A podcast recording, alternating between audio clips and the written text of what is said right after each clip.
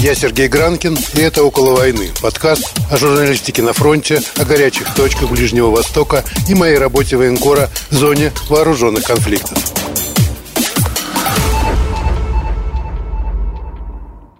Всем привет, это «Около войны», с вами Сергей Гранкин. Был небольшой технический перерыв в моих подкастах. Я уже 8 дней во Львове, помогаю беженцам, снимаю репортажи, очень сильно занят, но вот в конце концов наконец-то вспомнил и о вас, мои дорогие слушатели, и решил, что информация, которую я здесь получаю, она просто бесценна, и вам, конечно, будет интересно. И сегодня я снова разговариваю с Сергеем Грабским, полковник запаса украинского генштаба, который сейчас работает офицером по спецоперациям который сейчас работает офицером по спецоперациям Организации Объединенных Наций. Очень крутой мужик, очень много знает, хотя, конечно, иногда ошибается. Я просто напомню, что 24 ноября я с ним разговаривал, и мы как раз сделали оценку ситуации перед войной в Украине, и он тогда давал не более 30% на то, что Россия нападет. В принципе, Сергей, как военный, был абсолютно прав. Нападение было безумием, мы это сейчас видим, и мы понимаем, что российская армия забуксовала, а, собственно, ее готовность к войне мы тогда и пытались оценить. Но вот сегодня ситуация изменилась, мы знаем, что происходит, и Сергей расскажет о сегодняшней ситуации на фронтах, о сегодняшней подготовке украинской армии, о каких-то спецоперациях и о возможности применения тактического ядерного оружия России, что, конечно, самый страшный вариант развития событий, но он тоже не исключен. Ну и поехали. Ну, самый главный вопрос – подведение итогов недели. Вот уже 8-9 дней идет война. Что сейчас происходит вот реально на фронте? Где, где, где, где удалось проломить им оборону? Где есть какие-то успехи? Я слышал, не знаю, правда это или нет, что где-то удалось даже прийти в наступление. Ну и цифры какие, потери, где что. Да, на сегодняшний день, на сегодняшний день ситуация стабильно тяжелая, как мы говорим. Э, ситуация развивается, в принципе, в той, в той парадигме, о которой мы говорили и ранее. Э, что мы имеем на сегодняшний день? Понятно, что главной целью противника на сегодняшний день есть Киев. Киев и столица Украины как главный объект атаки. А, вместе с тем наблюдается серьезное продвижение противника на юге э, из Крыма, потому что там была сосредоточена достаточно крупная группировка войск, а украинская армия в силу географических, экономических и чисто военных положений не могла сосредоточить достаточное количество войск. Это было бы неправильно. А стойко держится оборона на востоке практически нигде. Э, в зоне Донбасса противнику не удалось достичь даже тактического преимущества. Да, есть определенные выдвижения, перемещение противника ближе в район Старобельска, под обстрелом, э, под обстрелом находится Северодонецк, э, бои по частям под станицей Луганской, под Волновахой серьезные бои, но там практически линия фронта не сдвинулась. Немножко другая ситуация на севере. Немножко другая ситуация на севере, где мы отмечаем продвижение противника вдоль так называемых киевских трасс, это по направлению на Харьков и за Харьков, по направлению э, Чернигов и за Чернигов в сторону Киева. То есть мы видим сегодня, что основной целью противника является Киев. И я скажу это хорошо. Это хорошо, почему? Потому что э, с точки зрения военного планирования, ну, вероятно, не было необходимости э, здравого смысла сосредотачивать такое количество сил и средств на киевском направлении, потому что фактически противник сам себя поставил в тупик, выматывая самого себя такими наступательными действиями, потеряв колоссальное просто количество сил и средств, э, совместимое уже с потерями в Чеченской войне, именно на киевском направлении. Мы говорим о разгромленных десантах в Белой Церкви, Василькове, Гастомеле, противник разгромлен в Буче, выбит из Ирпеня, а, остановлен на направлении Макарова. А, он продолжает сосредотачивать свои силы и войска. Почему так случилось? В том числе, потому что нормальные люди не могли даже подумать, что войска могут быть пропущены через Чернобыльскую зону, через зону практически тотального заражения. То есть тех людей, которых погнали через Чернобыльскую зону, Путин э, приговорил к смерти. И не только их. Те, кто сядет в эти машины после этого, они тоже приговорены к смерти. Это э, направление Киев.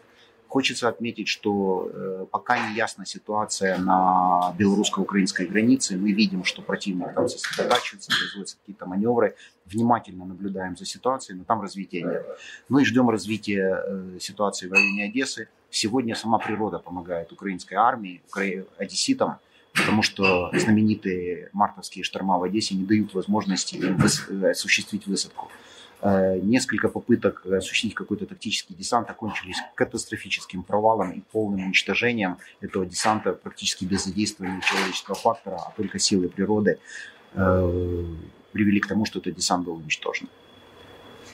Окей, okay, ну и самый тяжелый, болезненный, конечно, для всех, для всего мира вопрос о потерях и с той, и с другой стороны. Ходят очень разные слухи, очень разная информация. Я восхищен, конечно, Российским Министерством обороны, которые позавчера говорили там, о семи погибших, да, но уже дошло до 500, э, уже появилась, появилась парочка новых героев России, но, тем не менее, Украина печатает невообразимые данные, да, они чем-то подтверждены? И какие потери украинской армии? А, вы знаете, э, я бы сказал так, что данные, которые показывает украинская армия, они, в общем-то, совпадают с данными перехватов которые украинская разведка получает, прослушивая эфир противника, который сообщает о тотальном уничтожении так называемых подразделений первого эшелона.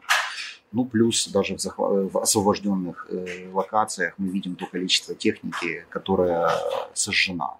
Даже по ним можно сделать определенный анализ. Э, можно ли предположить, что есть какое-то преувеличение? Я не исключаю. Я не исключаю, безусловно, потому что вы же понимаете, что пропаганда действует всегда и везде.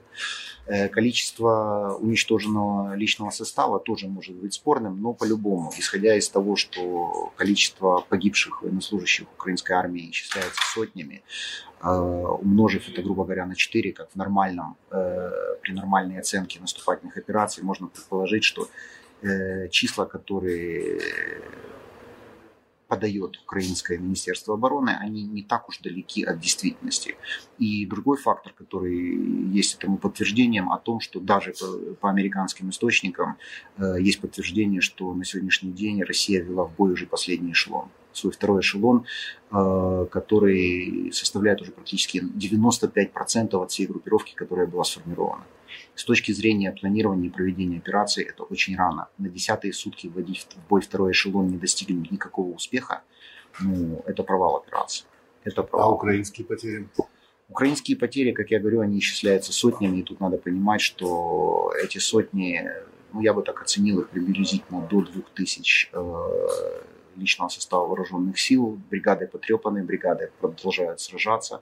Э, имеют ограниченную боеспособность, потому что объективно они находятся под постоянным э, огневым контактом с противником. Э, они испытывают удары, плюс я говорю еще о ударах ракетных войск и систем залпового огня и дальнобойной артиллерии по коммуникациям наших войск, по аэродромам и так далее. Там тоже есть потери. Например, мы знаем, что под Одессой одним ударом погибли несколько десятков военнослужащих украинской армии. Ну, Вместе с этим надо понимать, что соотношение потерь не в пользу противника, и те отчаянные попытки, которые он делает сейчас, чтобы владеть Киевом, говорят о том, что их ресурс не то что заканчивается, но он достаточно ограничен. Я бы сказал больше, имея ну, как бы базовое образование военное, зная, что такое э, массированный огневой удар, мы можем оценить, насколько неспособна была российская армия даже организовать этот массированный огневой удар, поэтому инфраструктура не нарушена. Да, есть повреждения определенные, но она не нарушена, система ПВО не разгромлена, военно-воздушные силы в том ограниченном составе, который имеется в Украине, продолжают выполнять свои задачи. Получается, что один к трем обычно соотношение да. гибели э, военных и гражданских. То есть общие потери Украины, конечно, больше, чем российские. Общие потери, общие потери Украины, безусловно, больше, чем российские, потому что э, начиная уже с четвертого дня войны Россия перешла к циничным террористическим действиям, не связанным никоим образом с военными действиями, а именно действием против мирного населения. И перепахивая мирные кварталы Харькова, Чернигова, уничтожив Ахтырку, э, обстреливая Мариуполь, и другие места, э, города Украины, вы понимаете, что там потери, мы даже не знаем, какие они. Никто не знает, потому что люди э, даже не могли поверить, что такое может случиться в 21 веке. К сожалению, вследствие э, информационной блокады мы имели мало кто из наших людей имел представление о зверствах российских войск в Чечне, где было уничтожено огромное количество населения. И теперь мы расплачиваемся за эту информационную блокаду. Ну и главный вопрос, как будут развиваться события с учетом того, что ну, Чернобыль захвачен, сейчас горит Запорожская АЭС, приходят сообщения, то есть существует угроза энергетического кризиса, и, кроме того, Россия все-таки очень большая, найдут они и третий эшелон. Насколько долго это может продолжаться и сколько выдержит украинская армия это страшное давление? А вы знаете, э, да, оно выглядит очень драматично, я бы сказал, трагично, но на сегодняшний день нужно понимать, что существуют определенные реалии. На сегодняшний день российская армия не достигла оперативного преимущества, она продолжает топтаться на месте, захвачен только один областной центр и из того списка, который они планировали к захвату. Да, мы оцениваем э, ситуацию такой, что она может еще иметь тенденции к ухудшению, но нужно понимать следующее. Как я говорил неоднократно, войну выигрывает логистика. И здесь именно с логистикой в российской армии не все в порядке. То есть те э, запасы материальных средств, вооружения, боевой техники, которые они подвели, они конечны несмотря на огромную территорию России. То есть в любом случае через какое-то время будет э, ситуация так называемой оперативной паузы, когда войска просто потеряют свой наступательный порыв, и они вынуждены будут переходить к каким-то действиям. На сегодняшний день они действуют в парадигме очень выгодной для украинской армии. Я буквально перед нашей встречей имел разговор со своими друзьями, которые держат оборону Киева, и они говорят, украинская армия сейчас делает единственную возможную вещь. Она с упрямством продолжает перемалывать наступающие группировки противника, уничтожая и ликвидируя запасы вооружения, боевую технику и личный состав.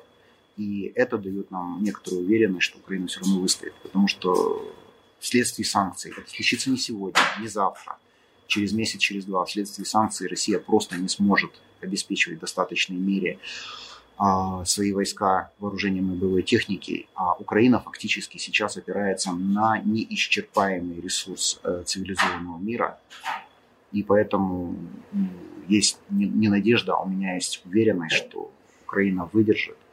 Да, будут тяжелые потери, будут тяжелые бои, но Украина выстоит в этой борьбе. Есть страшный прогноз. Путин понимает, что проигрывает и использует тактическое ядерное оружие, которое, как мы знаем, у них есть. И вот тогда конец света тогда конец света. Тогда конец света, и надо понимать, что насколько это серьезно, и почему, ну, даже, ну, извините, немножко юмор такой, что если вчера цена за голову Путина составляла 1 миллион долларов, то сегодня, наверное, люди, понимая, чем это может грозить, цена за голову Путина поднялась до 10 миллиардов. Весь мир прекрасно понимает, с чем мы имеем дело. К сожалению, я могу сказать, что люди, с которыми я имел несчастье общаться в России – они настолько зазомбированы, и они не отдают себе фактически отчет э, в том, что они могут сотворить, насколько это будет трагично для судей всего мира. И мы ни в коем случае не можем отбрасывать такой ужасный прогноз, который может быть. Спасибо. Это «Около войны». С вами были два Сергея. Сергей Гранкин и Сергей Грабский. Ну и будем надеяться, что следующую запись я сделаю, когда наступит мир. Где-нибудь с Парада Победы, например, в Киеве. Всем пока.